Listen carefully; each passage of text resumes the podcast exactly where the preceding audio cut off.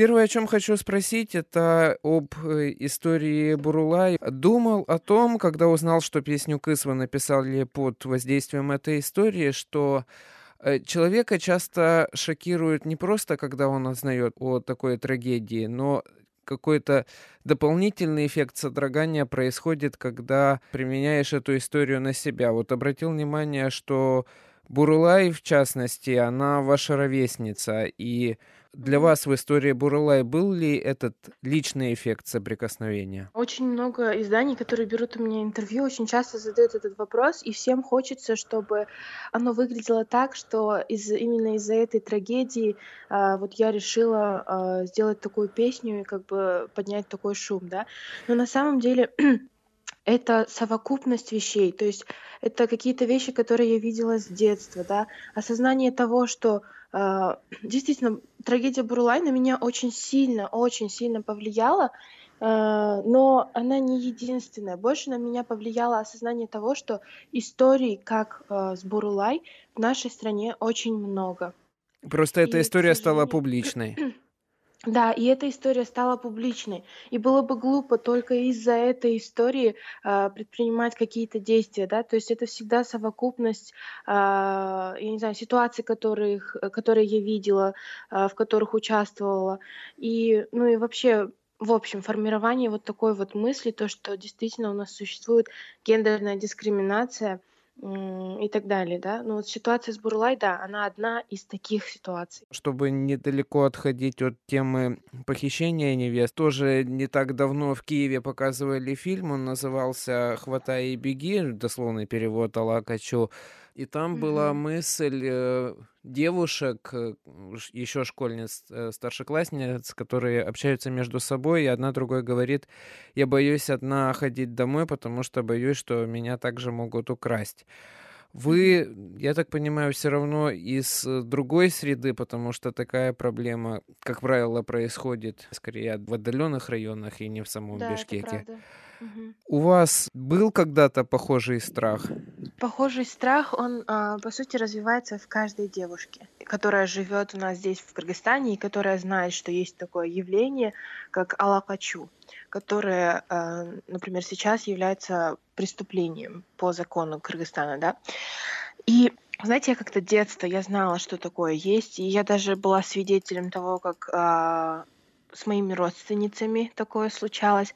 И это для меня, особенно когда с моей одной родственницей такое случилось, и я увидела, в каком она была состоянии после того, как вернулась домой, а, это было очень сильным ударом по моей психике. Вот после этого я реально стала бояться а, ходить одной там по вечерам или по нелюдным переулкам, да, например. То есть это видит каждая девушка, и в каждой девушке, мне кажется, развивается вот такой вот страх. Теперь давайте поговорим о ситуации общей. Э, поскольку я сам вырос в Кыргызстане, закончил там школу, ситуацию знаю, наверное, чуть больше, чем местные украинские журналисты. И с одной стороны, Кыргызстан э, производит благополучное впечатление, потому что можно вспомнить истории, когда женщины достигали высших постов в государстве. Это не только президент переходного периода Роза Тунбаева, это еще и генпрокурор Аида Солянова в одно время. С другой стороны, вот э, буквально этим э, этой осенью, в сентябре, общался с Бибюсарой Рыскуловой, с основательницей Центра Сизим. Она как раз рассказывала о проблемах женщин, о том, что в Кыргызстане, хотя это официально запрещено, есть статья Уголовного кодекса, э, сохраняется многоженство, о том, что проблема похищения невест, опять же, проблема домашнего насилия.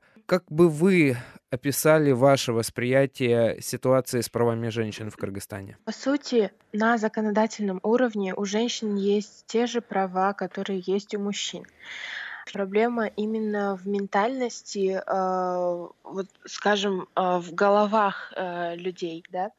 То есть а, женщин с детства так растят, чтобы, ам, они, а, нравились, а, то есть пытались постоянно нравиться окружающим, особенно мужчинам, да. То есть понравиться мужчине- это есть успех, да. И то есть вот эта вот постоянная способность, постоянный конкурс понравиться, он, а забивается в какой-то приоритет, и, скажем, личностный какой-то потенциал, да, или умственный потенциал э, девушек, женщин в Кыргызстане в основном остается нераскрытым.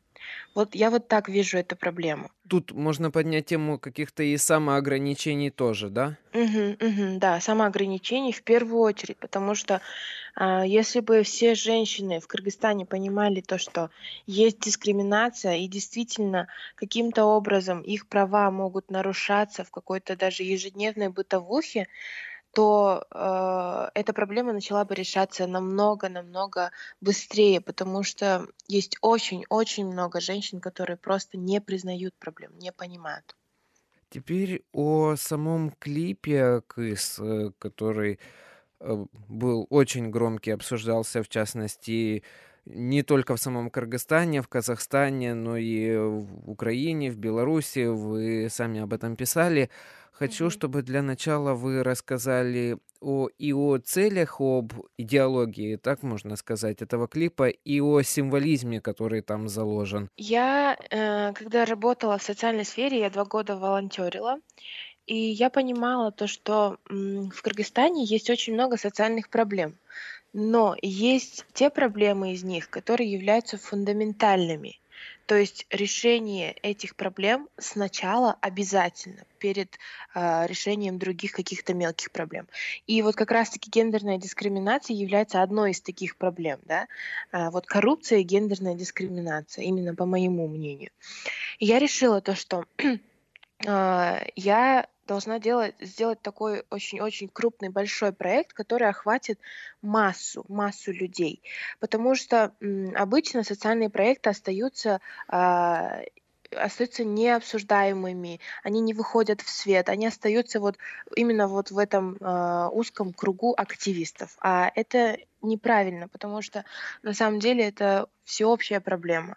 И поэтому я решила сделать что-нибудь большое. И я понимала то, что если я буду делать что-то по гендерной дискриминации, то обязательно нужна какая-то провокация. Типа без провокации не достучаться и элементарно там в интернете э, не поднять шум, да. То есть должен быть такой триггер э, для мозгов людей, которые вот так вот пролистывают, скажем, ленту в "Инстаграме" элементарно, и потом видят что-то, и это их заставляет кликать, смотреть, читать и говорить свое мнение, и думать над этим. Вот. Я хотела, чтобы люди задумались и поговорили. Как вы оцениваете, достигли ли эффекта? То есть, э, был ли это только хайп, поднятый в соцсетях, потому что я знаю, что вам поступали и угрозы, или вам, э, за волной этой внешней удалось достучаться до мозгов? Достучаться до мозгов- это дело очень, долгое, тонкое и, а, сложно контролируемое. Но дело в том, что я по себе знаю то, что достучаться до мозгов реально, и это возможно. Потому что раньше, скажем, года 3 назад я придерживалась совершенно другого мнения. Я точно так же, как и другие женщины, говорила, вот женщина должна быть такой, она должна быть, а там всегда за мужем и все дела, да, то есть даже я придерживалась такой идеологии. Но что-то со мной случилось, какая-то совокупность вещей, общение с людьми, переосмысление, элементарная, скажем, э, мысль, да, какая-то в голове. И вот это поменялось, то есть стереотипы сломались. И я понимала то, что, э, возможно, у кого-то в головах мой клип станет первым толчком к этому. У кого-то он станет последним толчком, после которого реально люди одумаются и, ну, скажем, примут факт того, что есть гендерная дискриминация и что надо что-то делать. Но а, я могу сказать то, что своей цели я достигла сполна и вообще, можно сказать, даже передостигла, потому что я вообще не ожидала такого, а, такой реакции из-за границы. Я и рассчитывала на Кыргызстан хотя бы. Вот, э, и поскольку реакция поднялась даже из-за границы, и реакция в Кыргызстане была настолько бурной, это означает, что общество готово было к этому. Я же, я же ничего не делала, я просто, а, скажем, на YouTube а, загрузила клип, все, я больше ничего не делала. В обществе э, дискутировался ваш облик в этом клипе. И тут, э, вчера просматривая вашу страницу в Фейсбуке, увидел такой мем, что ли, и там была такая мысль, что как бы женщина в Кыргызстане не одевалась, ею все равно будут недовольны. Была компания э, в Кыргызстане, за которой видели тогдашнего президента Алмазбека Атанбаева, что наоборот в Бишкеке появлялись э, плакаты, осуждающие облик э, женщин закрытых, как принято говорить в мусульманском mm-hmm. стиле. Как вы можете объяснить, почему именно такая реакция? Не знаю, откуда это идет, но в нашем обществе есть такое явление, что каждый, кому нечего делать, он обсуждает, как должна выглядеть и что должна делать женщина. Вот каждый, кому нечего делать. Начиная э, каким-то среднестатистическим мужчиной, заканчивая самим президентом. Вы представляете? То есть каждый, каждый э, решает и обсуждает, как должна выглядеть женщина. Когда на самом деле никто никогда не может указывать женщине, как выглядеть, как во что одеваться и что говорить. Э, то есть женщина захочет, она может ходить хоть в бикини, захочет она хоть в паранже, да хоть в чем угодно, потому что это ее право и все, и точка. Как-то вот, я не знаю, как объяснить это явление в нашем обществе. Оно оно ужасное, на мой взгляд, просто ужасное, действительно. Вас поразило, что в частности были отзывы даже не из азиатских стран, в частности из Украины, mm-hmm. из Беларуси вам писали. О чем вам писали отсюда и, может, вы можете назвать особенности этой реакции? А, вы знаете, вот именно Украина и Беларусь, они они проявляли такое понимание, что складывалось впечатление, то, что у них эта проблема тоже настолько остро выражена, как у нас. То есть как будто бы они, э, хоть и живут там далеко, хоть и у них у нас какие-то э, разные культурные там взгляды, да, но каким-то парадоксальным способом э, Украина и Беларусь, они острее всего понимали вот эту вот проблему, которая происходит в Кыргызстане и вообще вокруг моего клипа. Но э, пообщавшись с людьми с Украины и Беларусь, я поняла то, что Конечно, ситуация у них а, не настолько, а, как они выразились, плохая, как у нас, например, там кража невест, да, все дела.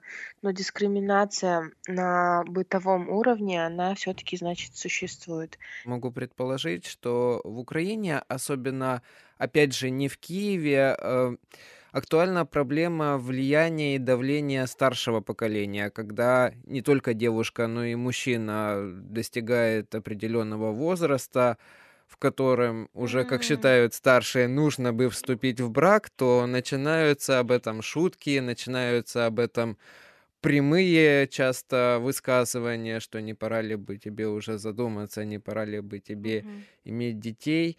В Кыргызстане mm-hmm. насколько сильна именно проблема такого влияния? Настолько же. на самом деле настолько же. Если не на больше, конечно. Потому что ну, такое у нас происходит ну, почти во всех домах. Почти во всех домах такое происходит, то что э, как только, скажем, девушке исполняется 18-19, все, уже начинаются разговоры о том, что надо выйти замуж, начинаются поиски жениха. Как только жениху исполняется, скажем, 21, 22 и выше, начинается то же самое. И не вся молодежь понимает, что это является каким-то давлением и что это является определенным конфликтом между поколениями, да, то есть они это воспринимают как должное, типа родители говорят, а, да, значит надо. И очень часто, на самом деле, у нас из-за этого происходят э, ранние браки, э, высокий уровень разводов у нас в стране, да, и ну, то есть одна проблема влечет за собой другую. Влечет ли это за собой проблему домашнего насилия впоследствии? Конечно, конечно, обязательно, обязательно влечет, потому что очень часто люди женятся э, из-за того, что, ну, по рекомендации, скажем, старшего поколения, и По сути, ин иногда и очень часто это бывает, то что, они не испытывают друг другу никаких чувств. И, естественно, когда ты живешь в одном доме с человеком, которому ты не испытываешь чувств, начинается презрение, какие-то привычки не нравятся, и это влечет за собой домашнее насилие, потому что, а, в Кыргызстане есть, а, такая фраза, которую говорят, э, женщинам, которых побили. Ну, типа: "Сама виновата". То есть victim blaming, да, начинается. Ваш отец публично, когда появился клип, выступил в вашу поддержку. Он, э, сам, э, писал о том, что восприятие его вашего поступка сложное и, э, описание восприятия поступка со стороны вашей мамы еще сложнее. Задам вопрос прямо. Насколько для вашей семьи, для вас актуальная тема такого давления со стороны старших? Она, э, есть. По сути, она есть, но она не настолько выражена, как в многих во многих кыргызских семьях. Мои родители, ам, они воспринимают меня в первую очередь как личность. И они могут иногда оспаривать и осуждать какие-то поступки, которые я совершаю. А, и иногда, конечно, это бывает, э, с излишними эмоциями и, э, э, скажем, попытками контролировать мои действия. Но понимаете, а, в конечном счете, особенно такое с мамой происходит, в конечном счете я, пытаюсь завести разговор и пытаюсь объяснить, почему я делаю то или иное. И пытаюсь именно разговаривать с родителями как взрослый человек со взрослыми людьми. Вот. Папа меня в этом плане, он он поддерживает, потому что он психолог, э, педагог, и он понимает то, что, ну, я в первую очередь личность, и я делаю какие-то поступки, исходя из какой-то своей идеологии и ценностей, да. Маме это объяснить немножечко сложнее, но, ам, ничего плачевного в моей ситуации, а, нет. Но всё же, а, есть стереотипы, есть какие-то, побуждения, которые с каждым днём, а, я пытаюсь как-то ломать. Если оценивать реакцию на песню "Кыз", удалось ли вам, уже всё-таки прошло 2 месяца, э, договориться с семьей и донести своё понимание как для отца, так и для мамы? Очень даже удалось. Вы знаете, очень даже удалось. Ам, с папой особых проблем не было, но вот мама, ам, мы просто прекрасно друг друга поняли и прекрасно с этим справляемся. И я очень рада, то что, а, мы переступили такой вот важный и большой этап. Это это это бесценно. Могу предположить, что вам не просто писали своё мнение, но и рассказывали какие-то, э, свои жизненные истории.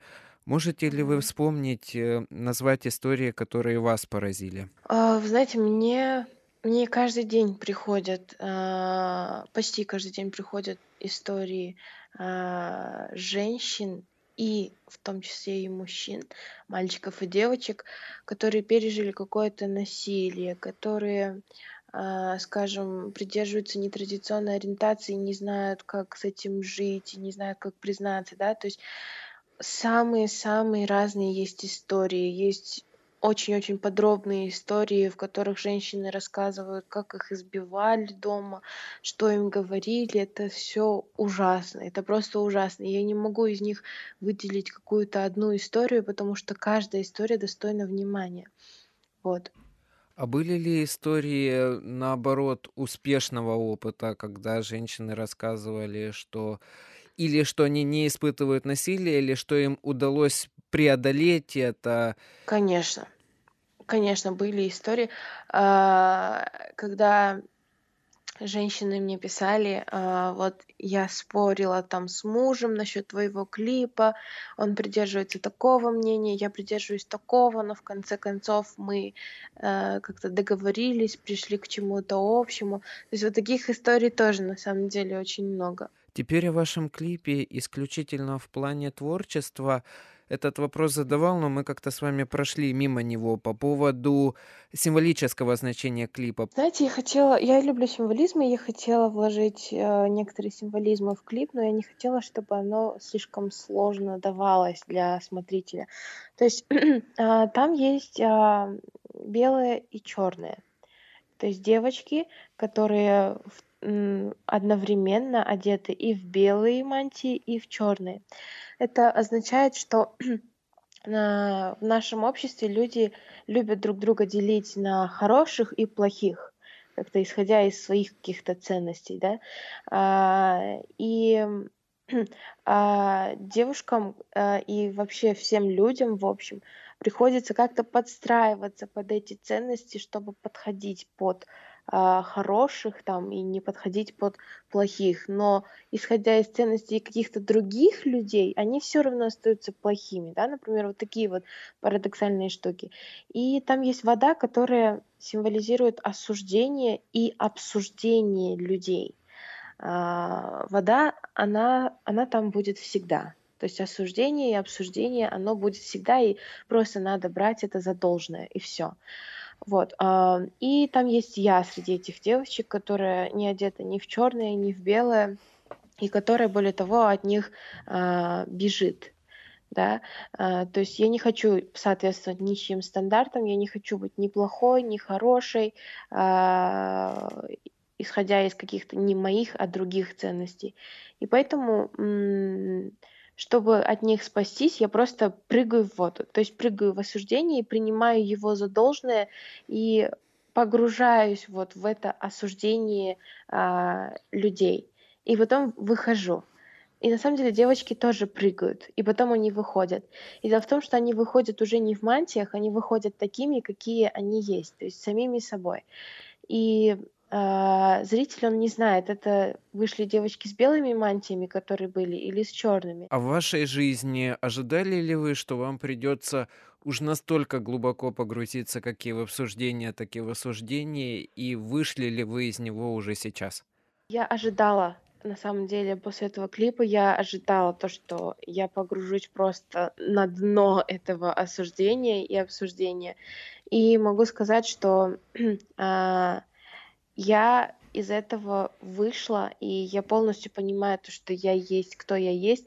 я очень рада, что а, я приготовила себя к такому осуждению заранее. То есть я знала заранее, что это будет. И я считаю, что вот это ключевой момент, потому что девушки, которые хотят как-то делать а, то, что им хочется, но не хочется их близким и окружающим, должны заранее понимать, что осуждение будет, и заранее должны на это наплевать.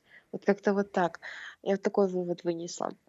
В жизни исполнителей часто бывает так, что певец, который или певица, которая прогремела с одной песней, э, затем испытывает постоянное влияние этой песни, потому что узнают именно по ней, э, не особо интересуются другим творчеством. Опасаетесь ли вы, что и у вас это произойдет после песни «Кыс», и как планируете из этого выходить, если опасаетесь? Да, на самом деле у меня есть опасения на этот счет, а, то, что все, теперь люди будут меня видеть через такую призму. Но с другой стороны, я понимаю, что а, ни в коем случае я не должна стараться э, действовать на аудиторию и давать им что-то другое, лишь бы из-за того, чтобы э, избежать вот этого вот образа э, в моем первом клипе, в первой песне, да, тогда я буду нечестна с собой. Поэтому я сейчас пришла к такому, что я должна просто, просто делать то, что я хочу, и то, что я считаю нужным а не ориентироваться на вот эту вот, ну, славу, на восприятие людей. Буду поднимать темы, которые я действительно хочу поднимать. А, и все. То есть нельзя ставить в приоритет мнение аудитории, даже если это аудитория, которая меня поддерживает. Я должна ставить в приоритет, а, скажем, свои какие-то побуждения и изначальные идеологии. Вот. Мои коллеги украинские, которые ни слова не понимают по-кыргызски, но вслушивались в вашу песню, именно в звучание вашего голоса, говорили, что это очень сильное произведение, очень качественное, и голос ваш сильный. Была ли, по вашему мнению, эта песня как вашим творческим, так и коммерческим успехом? В социальном плане этот проект был очень очень, а, выгодным, но не в коммерческом плане. К сожалению, а, мне кажется, в постсоветском пространстве, и в том числе и в Кыргызстане, есть такая тенденция, а, пиратского контента, да. То, что, и люди не привыкли платить за какой-то, а, скажем, творческий контент, да, элементарно за фильмы, которые смотрят, за музыку, которую слушают, да. И это как раз таки мешает творчеству в целом развиваться как какой-то индустрии, где действительно можно делать, а, что ты любишь, и можно зарабатывать на этом деньги, да, а, на свою жизнь. Вот. Поэтому в коммерческом плане, э, он сейчас песня сейчас играет на радиостанциях некоторых, но, а, в коммерческом плане никакой выгоды пока от этого нету.